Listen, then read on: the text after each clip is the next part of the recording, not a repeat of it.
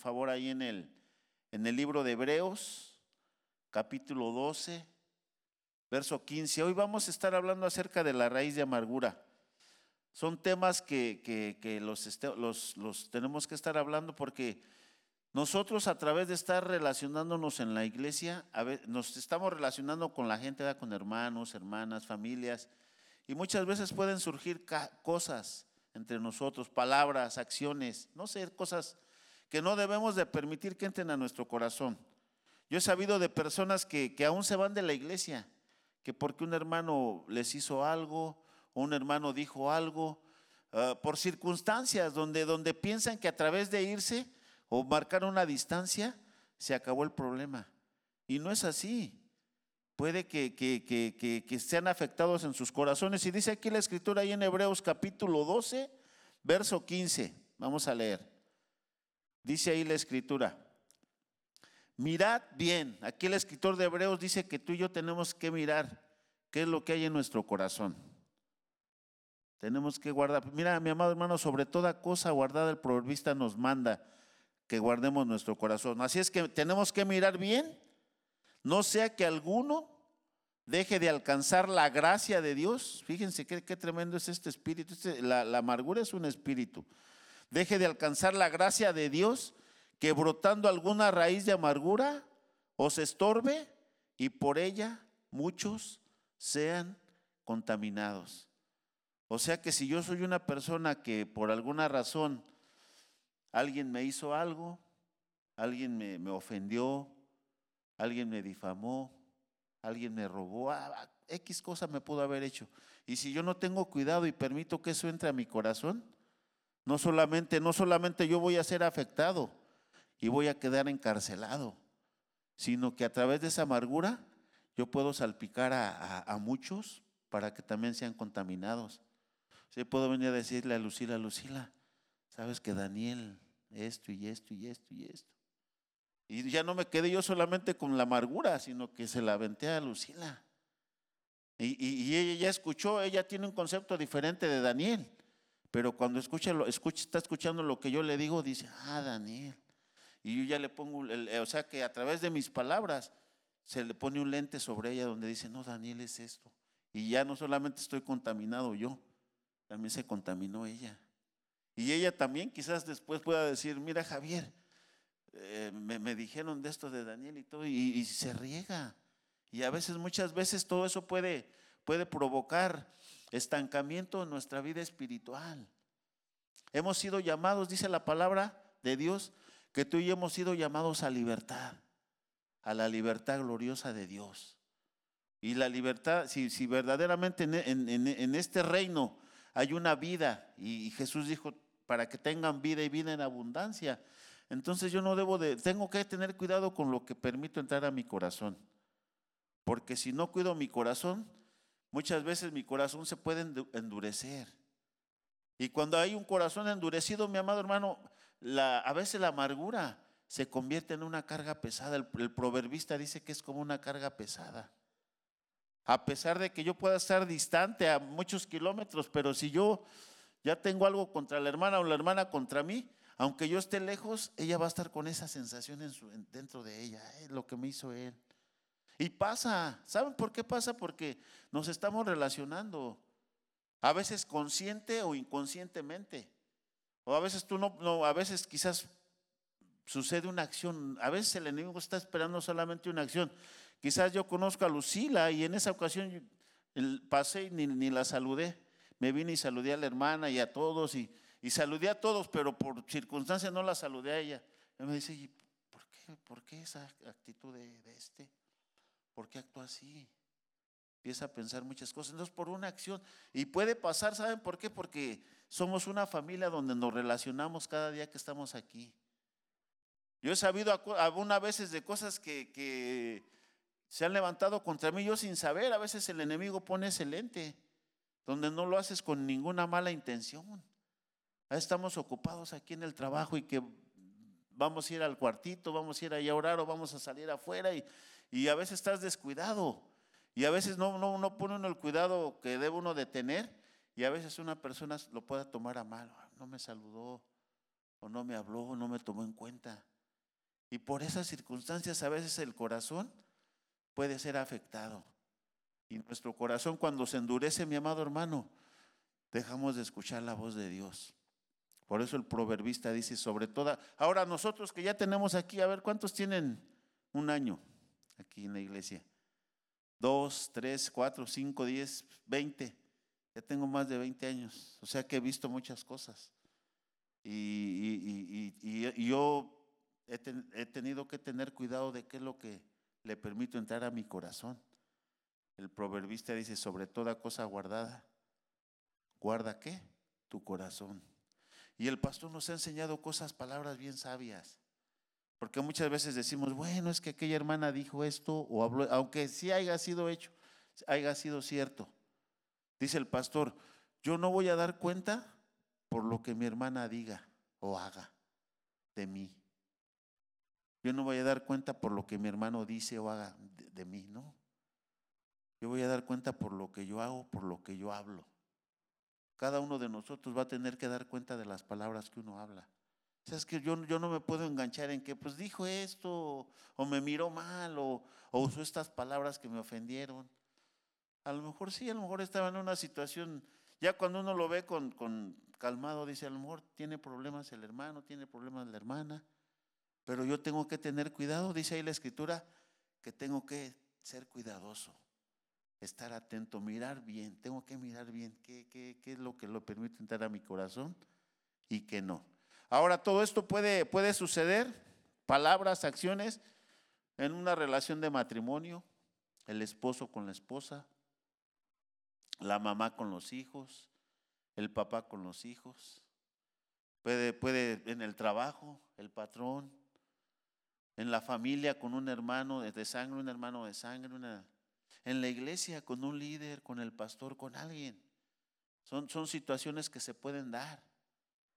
Y yo tengo que tener cuidado, como, como te decía, o sea, de qué es lo que permito entrar a mi corazón, ¿verdad? Entonces, la amargura, ¿qué es la amargura? Vamos a ver la definición de amargura. Como te estaba diciendo, obviamente es un espíritu maligno ¿ah? que, que provoca una sensación dentro de nosotros, pero en realidad es un espíritu hay, este, teólogos que dicen que no inició aquí la amargura, que la amargura se inició, se inició ahí arriba con Luzbel, cuando él ya no estuvo conforme con que solamente se, le diera adoración a él, por todo lo que representaba Luzbel. O sea que Luzbel eh, era alguien que, hacía contrataciones y un día él dijo, ¿por qué nada más a Dios se le tiene que adorar? Y él en su corazón se puso, sea, que, que tuvo, tuvo envidia, tuvo amargura, porque ahora la amargura también va a dar frutos, envidia, enojo, ira, o sea, por eso tenemos que tener cuidado. Y él dijo, no, no, no, yo voy a subir a lo alto, me voy a sentar en, dice, en el trono de Dios y voy a ser semejante al Altísimo. Entonces él envidió. Él, y desde ese día, desde ese momento dice que cuando se, se, se encontró orgullo de ahí, él cayó. El ángel, el ángel que, había sido creado a la perfección, cayó, ¿verdad? Y ahora nosotros, Él busca la manera de contaminarnos, de contaminarla. Fue tanta su ira que ahora se vino en contra de la creación de Dios. Entonces, ira significa rencor, es una palabra griega, picría, significa rencor. La, la, amargura es cuando hay rencor, hay resentimiento, te decía, por algo, algo, algo que pudo haber sucedido. Dice también algo punzante y ser terriblemente envidioso. O sea, esas, esas tres cosas significan la amargura. Y ahora, ¿cómo nosotros podemos detectarla? ¿Se puede detectar la amargura así? Como en lo natural, cuando tú miras un fruto. Por ejemplo, yo tengo, tenemos un limón, tengo un árbol de naranja y tengo un árbol de limón atrás en la casa. Y, el, árbol de, naranja, aunque da naranjas, pero siempre lo vemos que tiene problemas con las hojitas, se ve que, su raíz no está buena, que, puede tener problemas ese árbol, pero sin embargo el limón da unos limones grandes, jugosos, sanos. Entonces tú te das cuenta y dices, este árbol está sanito, porque miras el fruto. ¿Cómo podemos ver a alguien cuando está invadido por, un, por algo que le está afectando a él? A través del fruto nuestras reacciones, cómo son nuestras reacciones. cómo son mis relaciones con las personas. A veces hay, hay personas que, que, nos consideramos difíciles, ¿no? Para poder conversar con los demás. No porque así hacíamos, porque hay problemas que quizás no han sido, no, han sido resueltos y quizás no los hemos identificado. Pero por sus frutos, las reacciones, todo lo que tú y yo manifestamos, podemos detectar la amargura. Entonces, estas sensaciones o efectos en nuestra vida son provocados por lo que te estaba hablando, por espíritus. Lo espiritual tiene que ver mucho ahí. Entonces, la raíz de amargura, el, término raíz quiere decir fuente. porque aquí, ahora la fuente, raíz fuente. Y si tú y yo le permitimos a la amargura, estamos hablando que si permitimos el rencor, permitimos el resentimiento, permitimos la envidia, esas cositas que ya son amargura en nosotros van a dar otros frutos. esa fuente, esa raíz, va, van a brotar sus semillas. ¿Y qué van a hacer esas semillas, mis amados hermanos? Entonces, el hombre, este, todas estas sensaciones en el hombre afectan nuestro corazón, lo contamina y se, endurece. Dejamos de, oír la voz de Dios. Y esta raíz, esta, esta fuente, dice que, que hace, hace, hace producir el rencor, hace producir el resentimiento, hace producir el enojo, hace producir el odio. Fíjate las, las, consecuencias de un espíritu cuando no lo, no lo detectamos y no lo echamos fuera de nuestras vidas. ¿Cómo puede afectar? Yo he conocido personas que han sido afectadas grandemente por, seriamente, por estas, estas enseñanzas creo que son importantes hablarlas, por si alguno de nosotros experimentamos algunas cosas de las que vamos a hablar en esta noche, de que primeramente tenemos que confesarlas, confesar nuestras faltas, nuestros pecados. No debemos de permitir que, este, que nos, nos, nos paralicen, que nos, nos estanquen esas cosas. Entonces, todas estas cosas provocan punzadas en nuestro corazón y lo afecta. Vamos a ver lo que dice Pablo ahí en, en Efesios capítulo 4, por favor. Verso, verso 31 dice, mira lo, que dice aquí el apóstol, quítense. Ahora, ¿por qué dice quítense? ¿Por qué no dice, o sea, que Dios, porque yo tengo que, que, que tener cuidado? Qué cosas le doy entrada a mi corazón y qué cosas tengo que apartarlas de mí, que, no, no, no, no deben de estar en mí. Quítense de vosotros toda amargura. ¿Por qué, ¿Por qué es importante que la amargura no esté en ti? Porque esa va a dar frutos. Y la amargura va a dar fruto al odio, al rencor, al resentimiento, al enojo, a la ira. Y nos vamos a convertir en esas personas que, ay, quizás con mucho conocimiento de la palabra, pero con esas, esas reacciones y esas acciones dentro de nosotros nos afectan. Afectan nuestro testimonio, afectan nuestra relación con Dios. Quítese de vosotros toda amargura, enojo, gritería. ¿Por qué la amargura está en primer lugar? ¿Saben por qué la amargura está en primer lugar? Porque todo lo demás es fruto de la amargura, enojo, ira, gritería y maledicencia y toda malicia. Pero ¿quién, es el que puede permitir yo, verdad? Tengo que apartarme de ellas. Pueden pasar cosas, como te digo, aunque un hermano falle o un, un hermano me difame, yo no tengo que, tengo que tener cuidado aunque alguien hable mal de mí.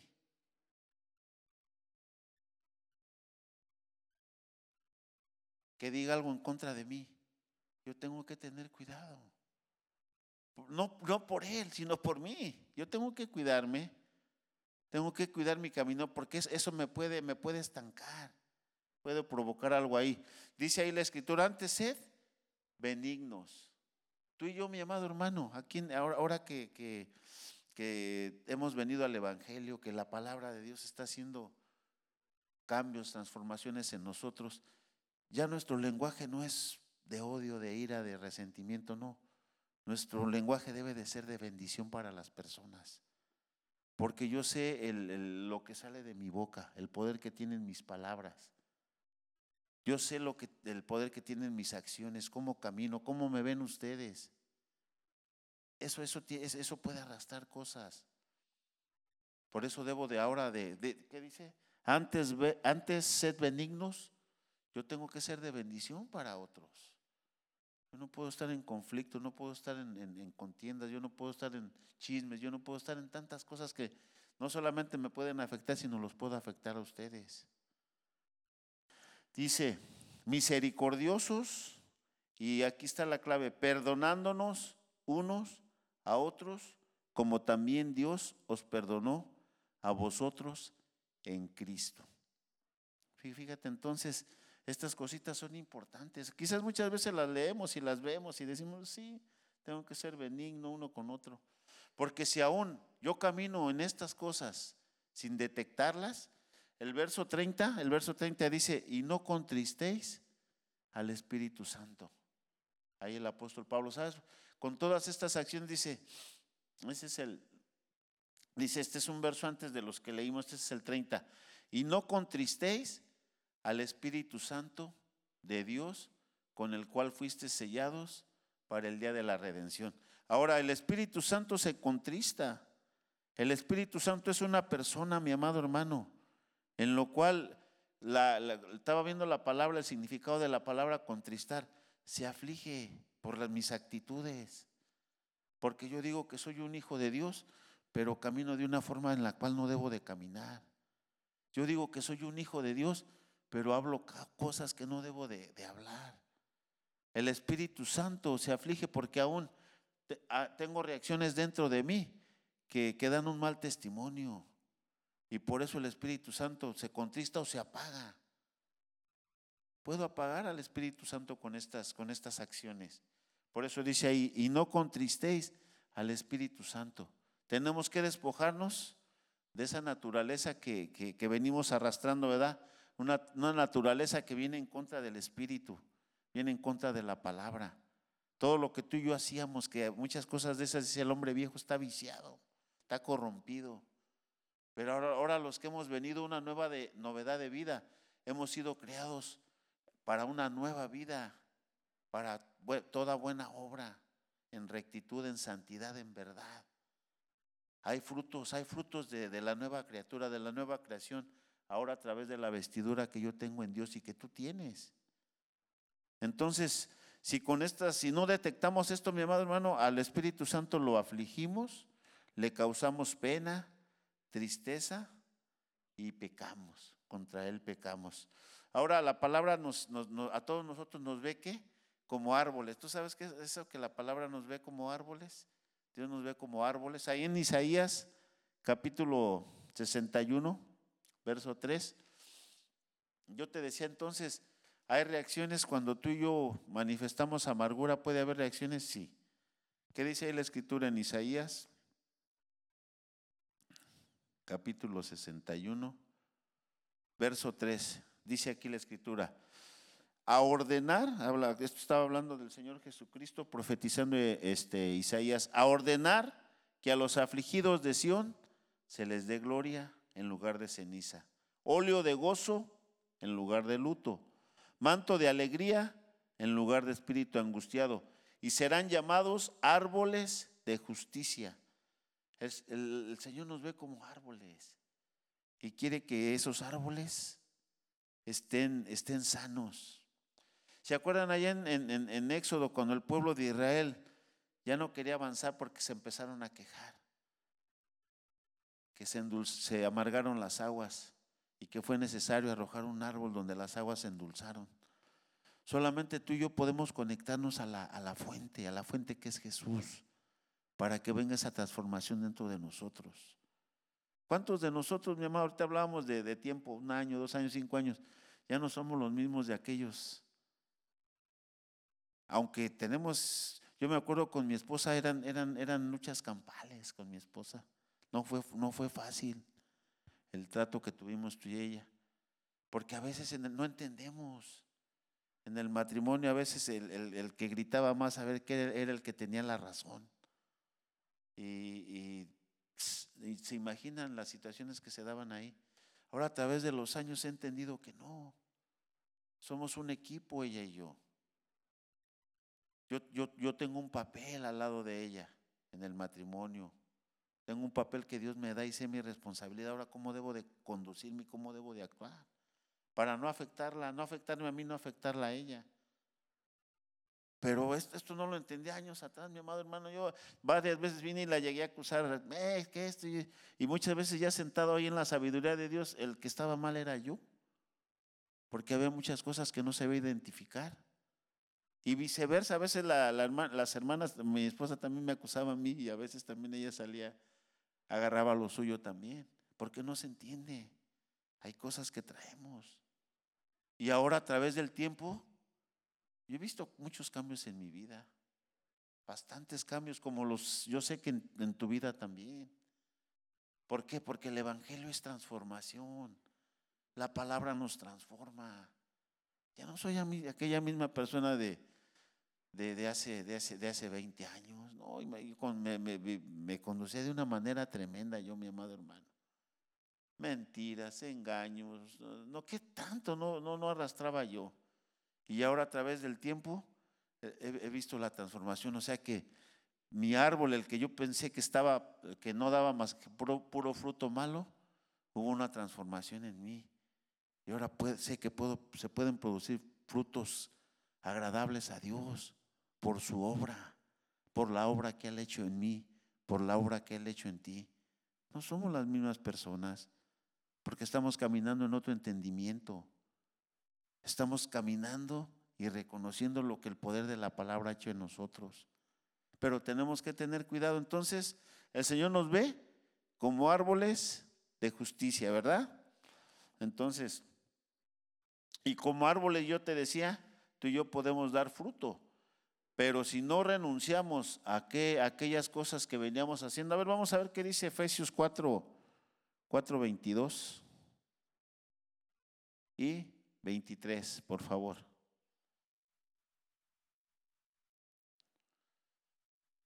Así es, mis amados hermanos. Dice, ah, bueno,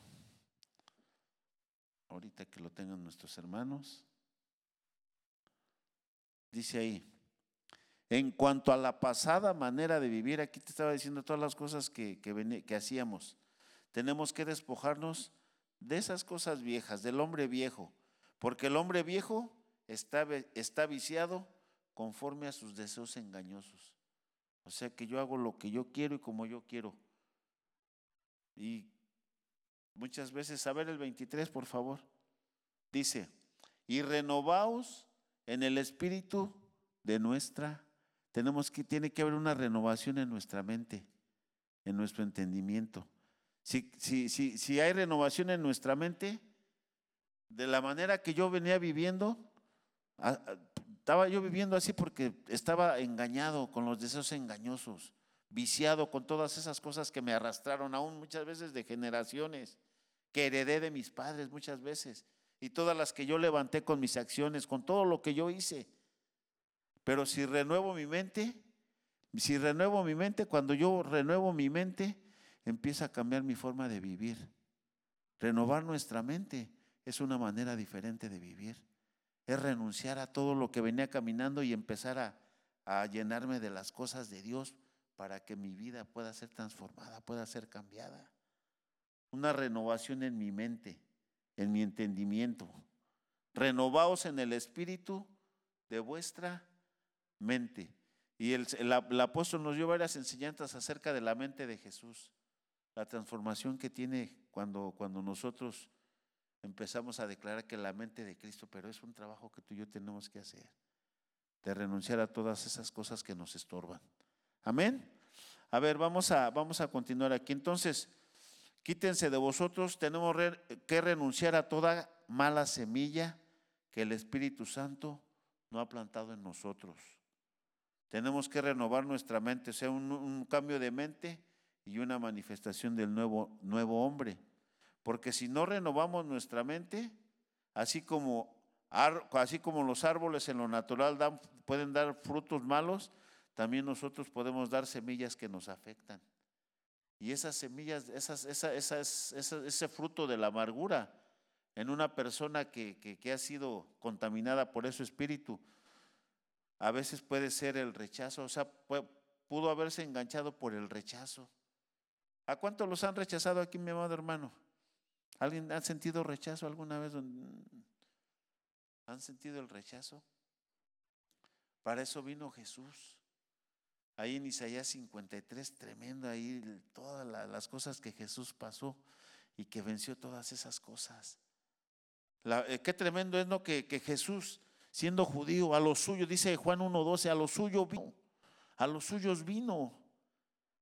Que yo, que yo como mexicano, imagínense, ahora, ahora, ahora ya tengo doble nacionalidad, imagínate. Que como mexicano en, en el momento que entre a mi país digan, este no lo queremos aquí. ¿Cómo? Pues si yo soy de aquí, aquí nací. Soy mexicano hasta, hasta las cachas, dicen, dice ahí la canción. No, ya no soy mexicano. Ahora ya soy hijo de Dios, comprado y lavado con la sangre del cordero. Ya no hay, ya, también a todo eso tenemos que renunciar a nuestra cultura, todo, porque todo eso nos afecta aún, aún en un ambiente así de familia. Eso nos puede, el enemigo nos puede poner un lente porque él es de, e, Esto yo lo he vivido en México, mi madre no es nomás aquí el racismo en Estados Unidos, en México. Porque tú eres de, de tal estado, tú eres... Y muchas veces también puede ser aquí. Tenemos que respetarnos. Ya no, ya no, aquí ya no hay judío, ya no hay griego, ya no hay guatemalteco, nicaragüense, mexicano. Hijos de Dios todos, lavados y comprados con la sangre del cordero. Un día vamos a, ver, hablar de una enseñanza de cómo fue al principio, cuando todos querían seguir a Jesús, a los que venía liberando, le venían libertando. Ahí ahí, ahí se manifiestan las culturas. Mucha gente lo quiso seguir. Dijo, no, no, no, no, regresense a los suyos y, y solamente escogió a doce. Cuando, cuando Él está ascendiendo a los cielos, dice que unos, unos, unos personajes se manifestaron ahí. ¿Qué ven vosotros, Galileos? Por eso aún en la, evangelización debe de haber, debe de haber una, un, orden en la evangelización. Yo, por ejemplo, si, si, mi, si, mi, si mi forma de llegar a los latinos es el español completo, sé palabras en inglés o sé un poco de inglés, puedo evangelizar a un, a un, a un, a un, anglosajón, pero voy a tener problemas. Me tengo que dirigir a la, la gente que es, que, que es hispana, que, que, que, usa mi idioma. Por eso Jesús dijo, no, vayan a Galilea, no se vayan ahí hasta que ahí puedan evangelizar este, en Jerusalén. Ahora alguien que viene hablando inglés, que sabe bien hablar inglés y todo, que conoce la cultura. Yo conozco la cultura de mi país, sé cómo puedo entrarles. Igual aquí las culturas son diferentes, aunque, pero voy a ser más efectivo cuando le estoy hablando a alguien que, que se conecta con mi, con mi cultura, con mi lenguaje, la voy a entender bien. Hay, hay diferentes tipos de evangelio. Y eso pasó en el principio. Jesús dijo, no, no, no, váyanse. Y, solamente encargó el Evangelio a doce. Y el evangelismo fue efectivo de Jesús. Por eso, mi amado hermano, es, es, es, importante entonces nosotros que, que a través de todas estas cosas que experimentamos, por eso Jesús, el Señor Jesucristo nos dio, nos dio varias, varias claves de qué manera podemos acercarnos a la gente. Entonces te decía, muchos hemos sufrido, muchos sufrimos rechazo, ¿verdad? Injusticias, ¿alguien ha sufrido alguna injusticia aquí? Donde lo trataron injustamente. ¿No? Solamente yo. Maltrato, ¿alguna vez los han maltratado? Traicionado. Traición. Se oye así como de película, no traición. ¿Alguna vez te han ofendido ofensa? ¿Alguien la han ofendido? ¿Alguien se ha sentido ofendido aquí? ¿O se ha ido ofendido alguna vez aquí de la casa, mi amado hermano? ¿Por alguna cosa que pasó? No, ok.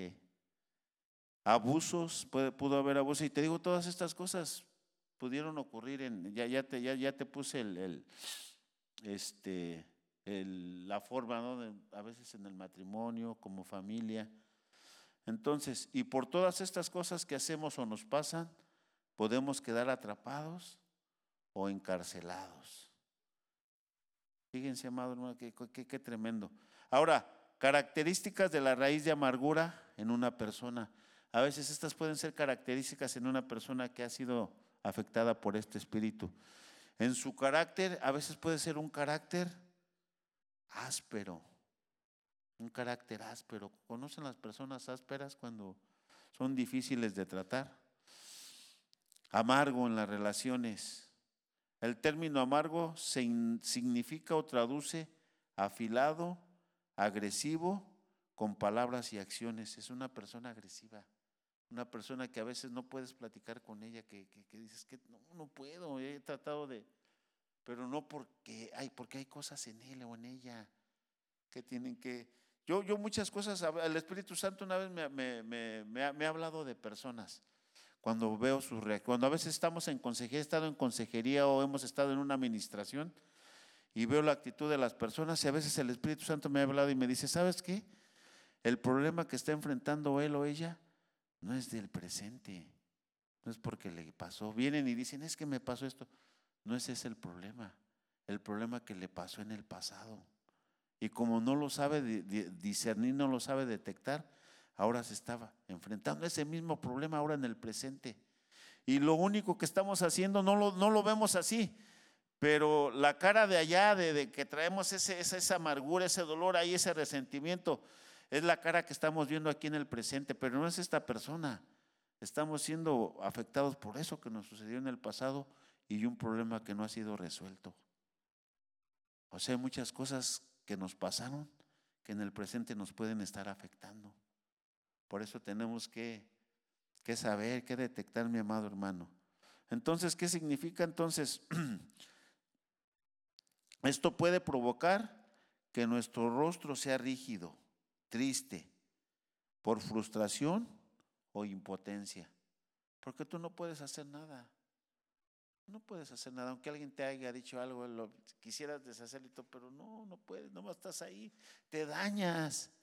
Eso contamina, es un virus que te contamina, mi amado hermano, dentro de ti, te afecta. puede alterar tu, forma de, actuar y todo eso, todas esas cosas te afectan. Esos virus, te, esos virus los tenemos que erradicar de nosotros, no permitirlos que estén ahí, porque todo eso nos daña. Y si nos daña, como te digo, no vamos a experimentar la vida que Dios nos ha prometido. Número uno, a libertad Él nos ha llamado. Y para que vivamos una vida y la vivamos en abundancia y no estemos atrapados en esas cositas, en el pasado, en esas cosas que nos sucedieron, en esas cosas que quizás no han sido resueltas. Entonces, entonces está la, la frustración, la impotencia y también por lo contrario se puede manifestar en soberbia y en altivez. Ahora, ¿cuál es la consecuencia de, la, de, la, de, este espíritu? Ya vimos los frutos, ¿verdad? ¿Cuál es la consecuencia? Que a veces nos convertimos en personas solitarias. Ah, ya no voy a volver a confiar en nadie. Todos me han traicionado, todos me han dado la espalda, todos han hablado de mí, todos han hecho cosas de mí, ¿no? Y caminamos, ya no, y ya no, ya nos convertimos en personas solitarias. Hay soledad, la soledad no es buena, mi amado hermano. La soledad nos puede llevar a depresión, a tantas cosas también nos puede arruinar. La amargura nos, la amargura nos puede arruinar, nos enferma, porque te digo, es un virus que contamina nuestro ser. ¿Cuántas? Ahora esto tú y yo lo hemos aprendido ya más, con más claridad en estos tiempos, de que hay muchas cosas que, que pueden ser espirituales que provocan enfermedades naturales. Cuando permitimos todas estas cosas dentro de nosotros que nos han contaminado, a veces ya en, la, en, la, en lo natural se manifiestan y traen enfermedad, nos causan enfermedad. Porque nos, nos oprimen, nos, nos, quitan fuerza, nos quitan energía. Todas es el estar pensando negativamente te quita más energía que cuando estás pensando positivamente. nos convertimos en esas personas amargadas, tristes, y de ahí se quedan, nos secamos y producen muerte, también pueden producir muerte. afectan nuestro corazón porque lo encarcelan. Y como dice la escritura que leíamos ahí, cuidado, fíjense que tengan cuidado, que algunos dejen de alcanzar la gracia de Dios.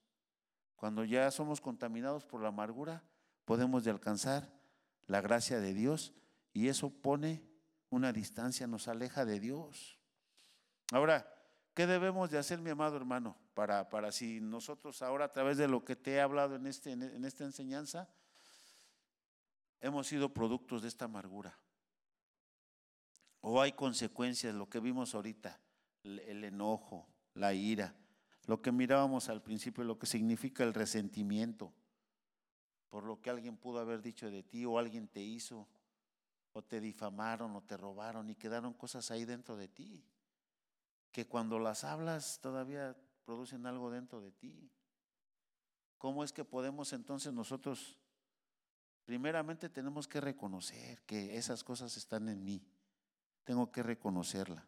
Y ustedes saben, tengo que pedirle perdón a Dios, tengo que pedir perdón a Dios por todas esas cosas, pero ese perdón tiene que ser producido solamente por el Espíritu Santo, a través de un arrepentimiento genuino.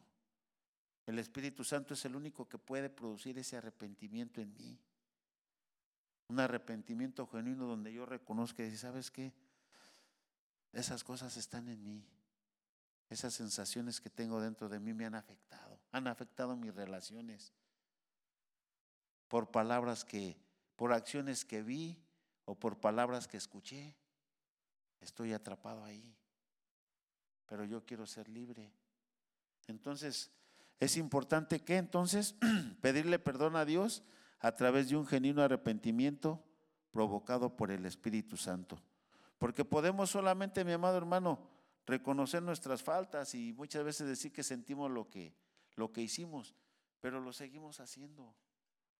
No nos apartamos de esas cosas, como, como leíamos ahí. Si tú y yo persistimos en esas cosas, contristamos al Espíritu Santo. Lo afligimos por esas acciones, porque como nos han enseñado aquí, al pastor yo lo puedo engañar, a ustedes yo los puedo engañar, pero al Espíritu Santo no lo puedo engañar. Él conoce mi corazón, conoce mis pensamientos, conoce mis palabras antes de que salgan de mi boca, me conoce bien, delante de Él estoy desnudo. Tengo que ser transparente y reconocer todas esas situaciones que están dentro de mí para que no, no, no, me afecte, no quede estancado, no se endurezca mi corazón y deje de escuchar la voz de Dios.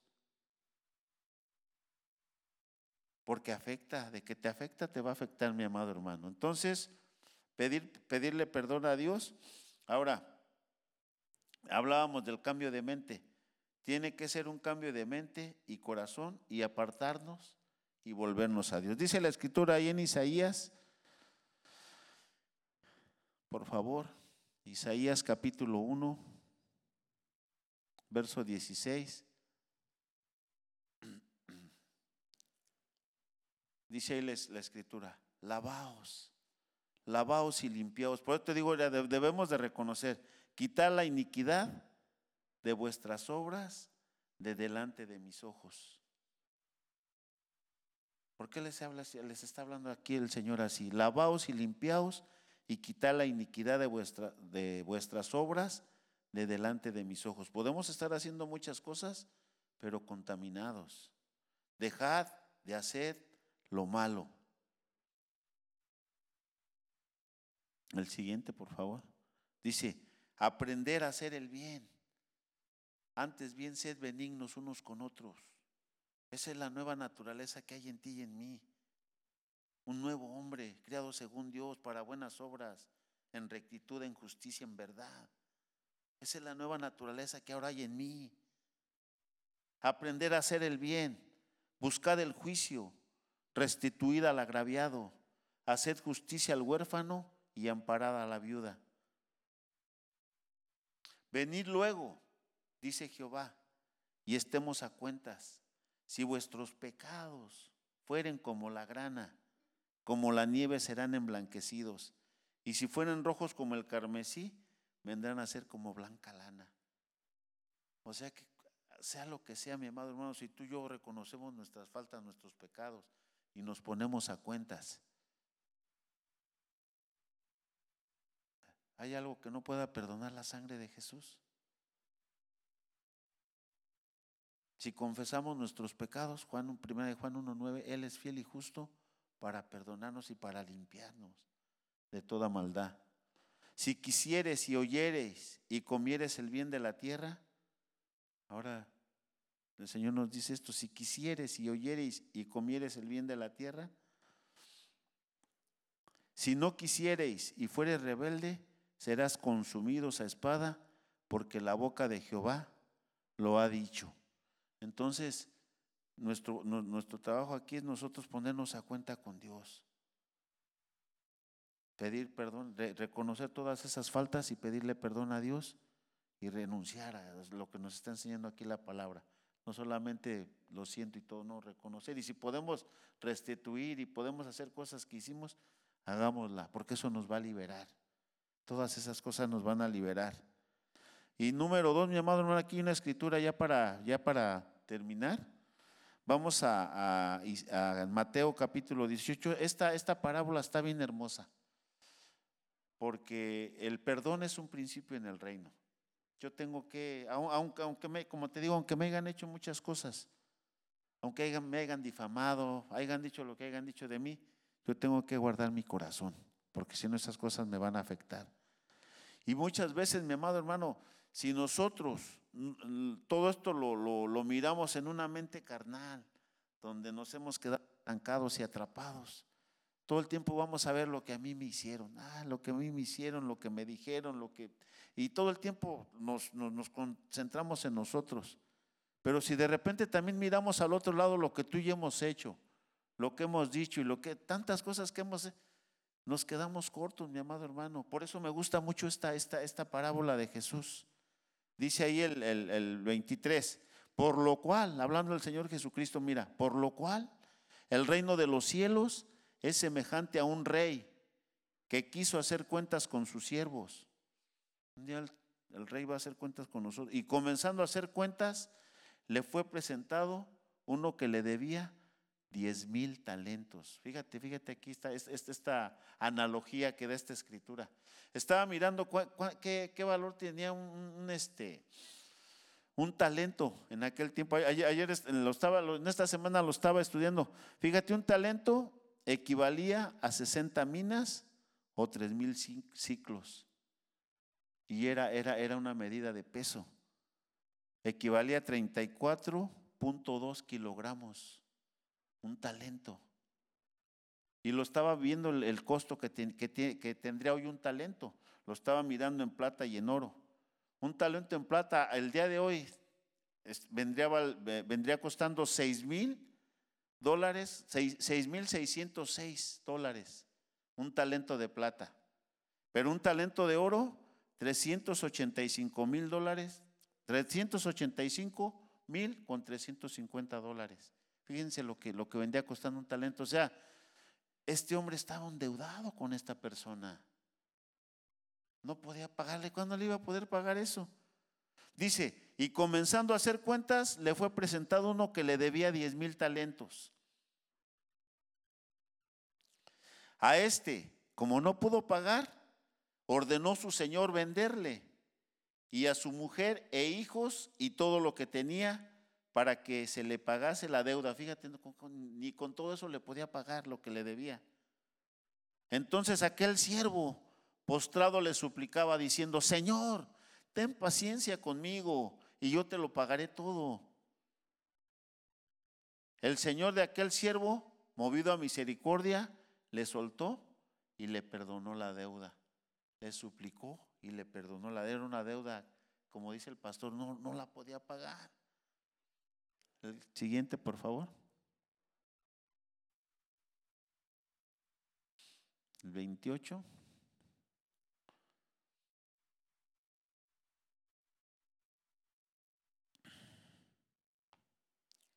Dice, pero saliendo aquel siervo, halló a uno al que le perdonaron la deuda, pero saliendo aquel siervo, halló a uno de sus consiervos que le debía cien, cien denarios.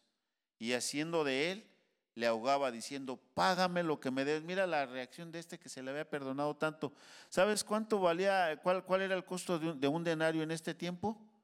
Más o menos como 200 dólares de, de, de lo que le debía, de la, de la, la suma que, que le debía. Imagínate. Pero no, pero fíjate su reacción de él. Entonces su consiervo, postrándose a sus pies, le rogaba diciendo, ten paciencia conmigo y yo te lo, yo te lo pagaré todo. Mas él no quiso, sino se fue y le echó en la cárcel hasta que le pagase la deuda. Fíjate la reacción de este, de este persona que le habían. Ahora, a nosotros, mi amado hermano, a, mí, ¿qué no se me perdonó? ¿Qué tantas cosas no, no? ¿Tú crees que yo estaría en condición de mirar a alguien y, y apuntarlo y decir, hey, hay veces yo hablo cosas porque la palabra, lo, Dios lo puede hablar en su palabra, pero yo que me quite de ahí porque yo sé de dónde salí, yo sé de todas, yo sé todas las cosas que, que me apuntaban porque yo conozco mi forma de caminar y actuar y cómo venía viviendo. Por eso ahora yo tengo cuidado de lo que puede entrar a mi corazón y me puede afectar. Viendo sus consiervos lo que pasaba, se entristecieron mucho y fueron y refirieron a su señor todo lo que había pasado. Le fueron y le dijeron, mira, esto está pasando. Entonces llamándole su señor le dijo, siervo malvado, siervo malvado, toda aquella deuda te perdoné porque me rogaste. ¿No debías tú también tener misericordia de tu consiervo como yo tuve misericordia de ti? Entonces su señor enojado le entregó a los verdugos hasta que pagase todo lo que le debía. Qué hermosa analogía, ¿no?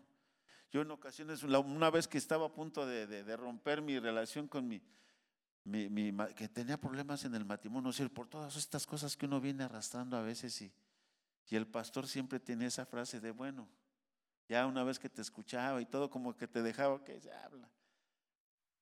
¿Qué haría Jesús en tu lugar? ¿Qué es lo que haría Jesús? ¿Tú crees que, que si aún Jesús, mi amado hermano, estando clavado de las manos, de los pies, con la corona, todavía el Padre, viendo todo lo que le hicieron, dijo, Padre, perdónalos. Porque el perdón es un principio en el reino, mi amado hermano. Donde no tenemos opción, tenemos que perdonar. ¿Y sabes por qué? No solamente porque las personas que nos hicieron algo o nos difamaron, lo que sea, no por ellas, sino por mí, para que no quede encarcelado. Esta, analogía está hablando Jesús. Yo puedo quedar preso si por todas estas cosas yo soy contaminado. Pero ¿qué tantas cosas no nos ha perdonado el Señor? ¿Tú crees que podemos juzgar a, nos, a no, dice que tenemos que ser benignos y tenemos que despojarnos de todas esas cosas de un hombre que está pervertido y que está viciado, que no sirve a Dios. Por eso, mi amado hermano, en esta noche yo te he traído esta palabra, lo que produce toda la raíz de amargura. Y que como dice, regresemos ahí en Efesios 4.12, no, 4.15, perdón, donde, donde empezamos. Mira, Hebreos 4.15, y con esto termino. Dice aquí el, escritor de Hebreos que, tengo que mirar bien. Tengo que mirar bien. Hebreos 4:15. O 12:15, perdón. Ah, gracias, gracias hermanas. Dice, mirad bien, no sea que alguno deje de alcanzar la gracia de Dios, que brotando alguna raíz de amargura os estorbe y por ella muchos sean contaminados. Que no, que, no se contaminen por, porque hay cosas que hay en mí, mi amado hermano, que las, las sepa identificar, que le pida perdón a Dios y que renuncie. Es que ahora muchas veces va a costar trabajo, porque a veces cuando nos hicieron el hombre quiere venganza, ah, me hiciste esto, ahora yo te voy a hacer esto. Que el Espíritu Santo nos ayude para que podamos ser libres de todas estas cosas. Amén. Le dan un aplauso al Señor por la palabra. Espero que haya sido de bendición.